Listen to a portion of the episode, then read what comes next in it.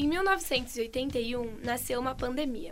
Nos Estados Unidos, começaram a surgir diversos casos de sarcoma de Kaposi, um tipo de câncer que atingia principalmente idosos.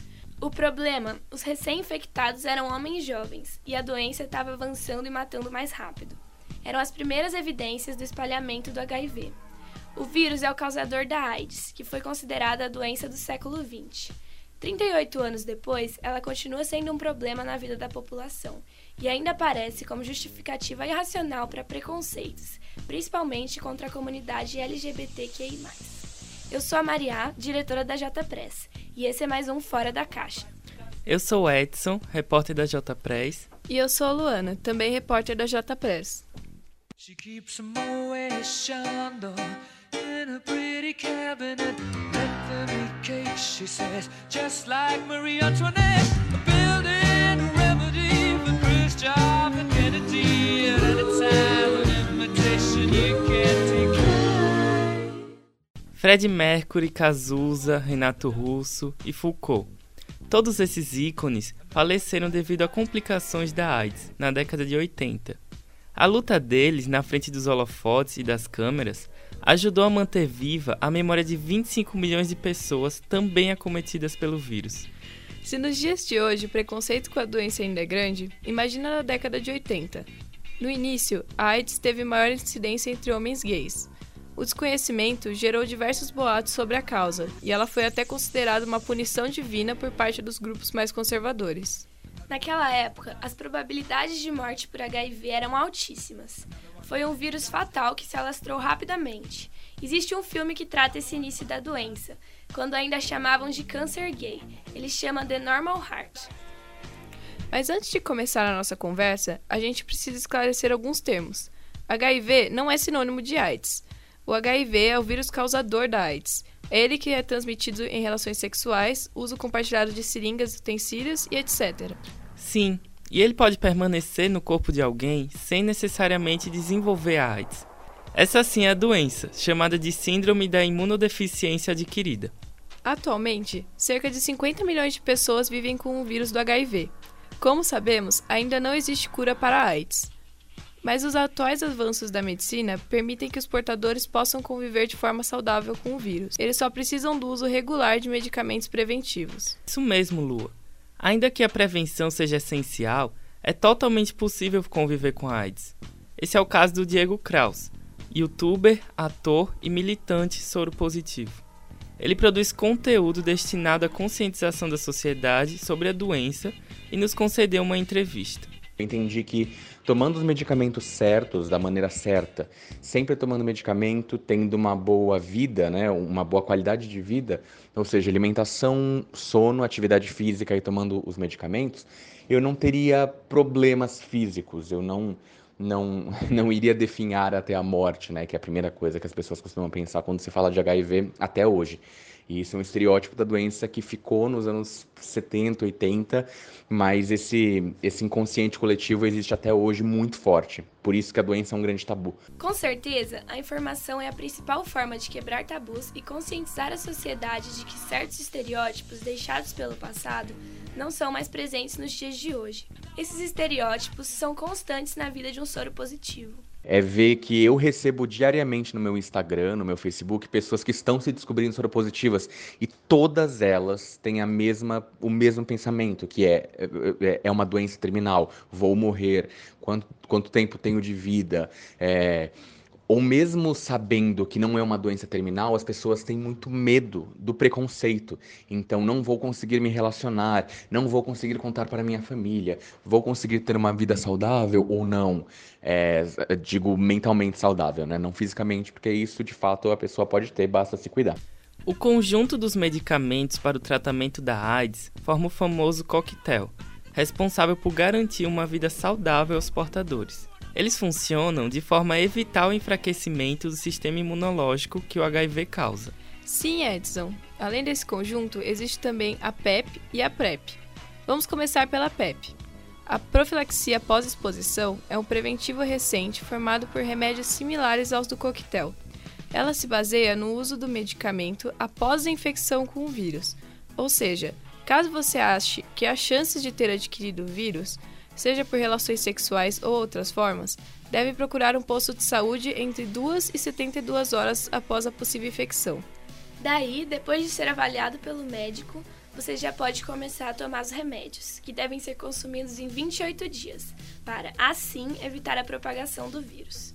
O mais recomendado é que os medicamentos comecem a ser consumidos o quanto antes, para que as chances de efetividade sejam mais altas. Diferente da PEP, a profilaxia pré-exposição, a PrEP, é uma forma de prevenção em que o medicamento deve ser tomado antes da infecção com o vírus. Quando usada com certa frequência, ela pode impedir a propagação do HIV. Isso mesmo. Porém, a PrEP só começa a fazer efeito após 7 dias de uso diário para sexo anal e 20 dias para sexo vaginal. Então é importante se atentar a isso. Tenho andado distraído,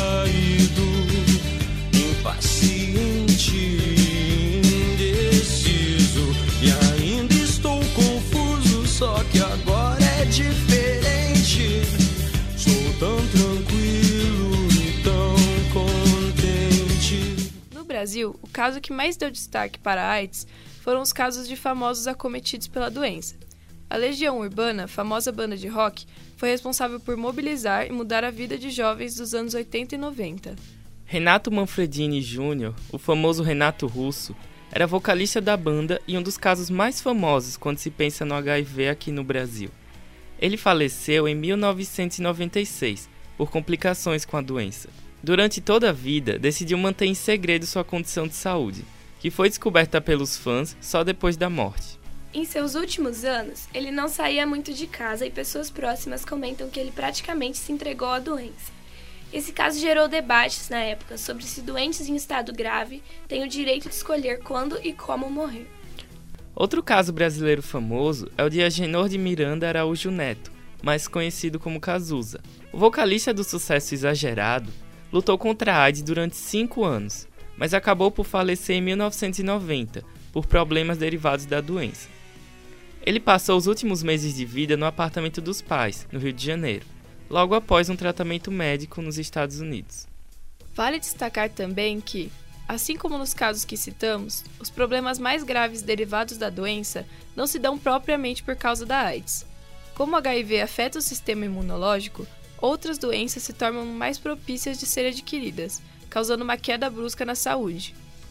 Além de Cazuza e Renato Russo, outros grandes nomes no cenário nacional morreram devido a complicações causadas pelo vírus. É o caso de Wagner Belo, que ficou famoso após interpretar o personagem Etevaldo no seriado Castelo Ratimbum, e a atriz Cláudia Magno.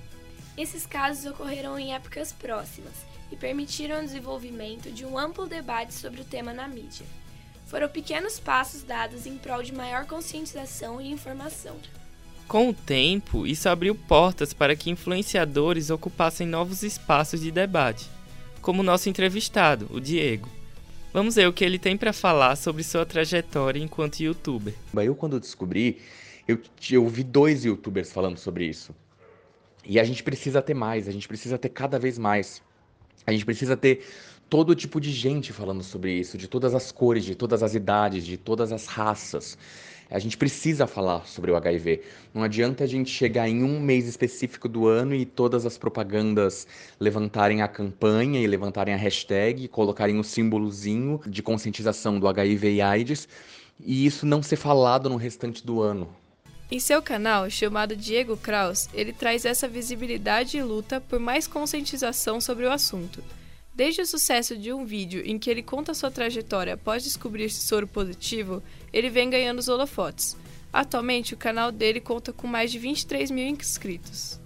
Outra questão importante que ele levanta é sobre não limitar pessoas soropositivas apenas à doença que possuem.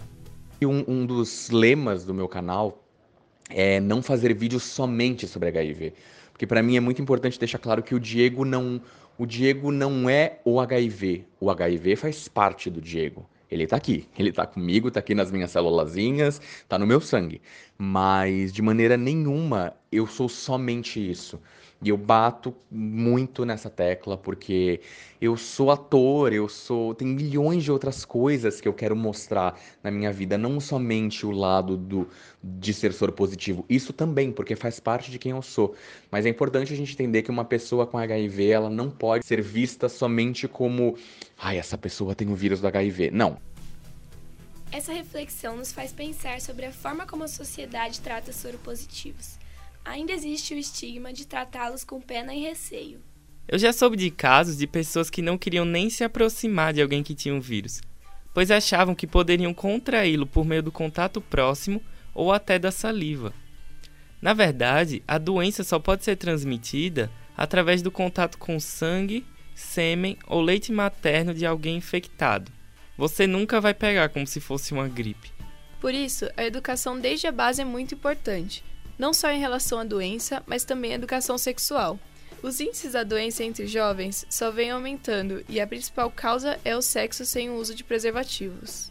Dados divulgados pelo Ministério da Saúde em 2018 mostram que apenas 55,6% dos jovens entre 15 e 24 anos usam camisinha.